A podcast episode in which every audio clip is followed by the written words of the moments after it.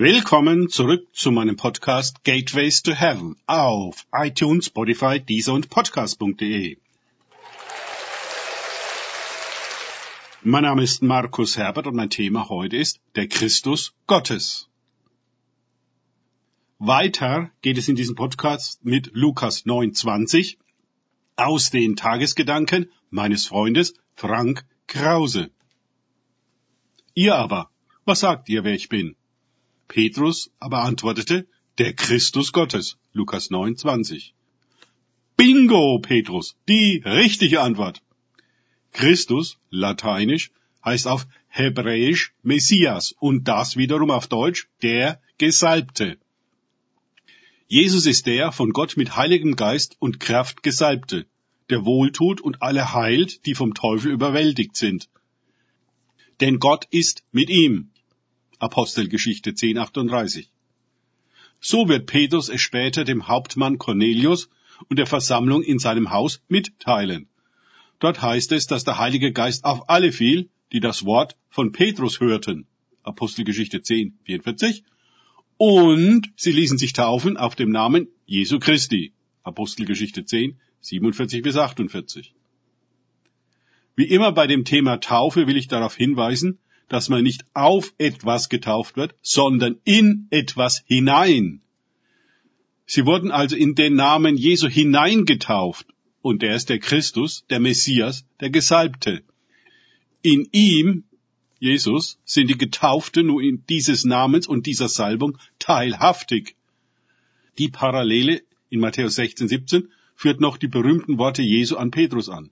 Glückselig bist du, Simon, Sohn des Jonas denn Fleisch und Blut haben dir das nicht geoffenbart, sondern mein Vater, der in den Himmeln ist. Wir sehen also, um Jesus richtig einzuschätzen, um ihn tatsächlich zu erkennen, wer und wie er ist, braucht es eine Offenbarung des Vaters. Denn nur er kennt seinen Sohn wirklich. Er kennt nicht nur seine formale Funktion, sondern sein Sein. Auch die religiöse Geschichte, die Propheten oder Schriftgelehrten können uns nicht die Wahrheit über Jesus sagen. Menschen können ihr Leben lang in die Kirche gehen und als gute Christen gelten, sogar Theologie studieren und auch gar nichts von Jesus wissen. Sie kennen die Äußerlichkeiten und die Auslegung seiner Worte, aber offenbar wurde er ihnen nicht. Niemand, dem Jesus offenbar wird, kann mit äußerlicher Religion weitermachen. Denn Jesus übersteigt Religion und macht sie überflüssig. Es geht für uns Christen nicht darum, religiös zu werden, sondern Jesus gleich. Und wir können nur werden wie er, wenn wir ihm ganz nah sind, wenn wir ihn persönlich erfahren. Das ist Glückseligkeit, wie Jesus es Petrus bescheinigt. Die Offenbarung des Namen Jesu und seiner Salbung ist ein Erweckungs- und Erleuchtungserlebnis. Man kann es nicht erzwingen nicht machen. Auch eine Bekehrung oder Taufe in der Kirche bewirkt es nicht. Automatisch. Jedoch kann man sich danach ausstrecken, darum beten, sich mit dem Namen und der Salbung Jesu befassen und so weiter. Das alles ist eine Vorbereitung, die der Erweckung und Erleuchtung entgegenkommt. Aber, hier kommt das große Aber, ohne eine Offenbarung des Vaters, der in den Himmeln ist, können wir Jesus, den Christus Gottes, nicht erkennen.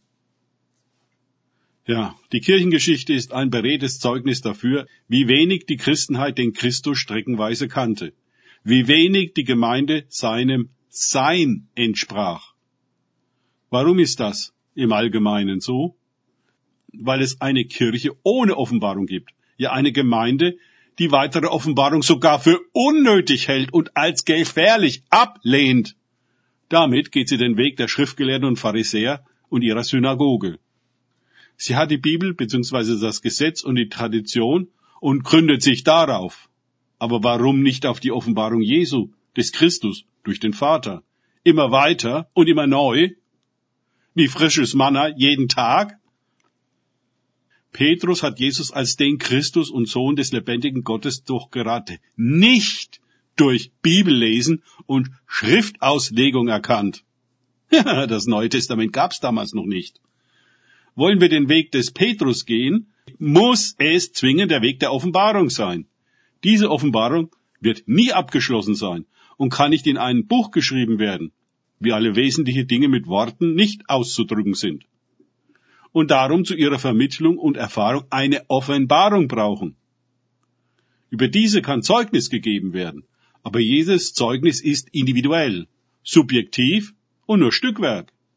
Darum gibt es ja selbst in der Bibel nicht nur ein Zeugnis des Evangeliums, sondern gleich vier. Danke fürs Zuhören. Denkt bitte immer daran, kenne ich es oder kann ich es im Sinne von erlebe ich es.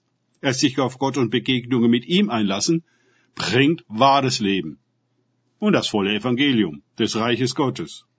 Gott segne euch und wir hören uns wieder.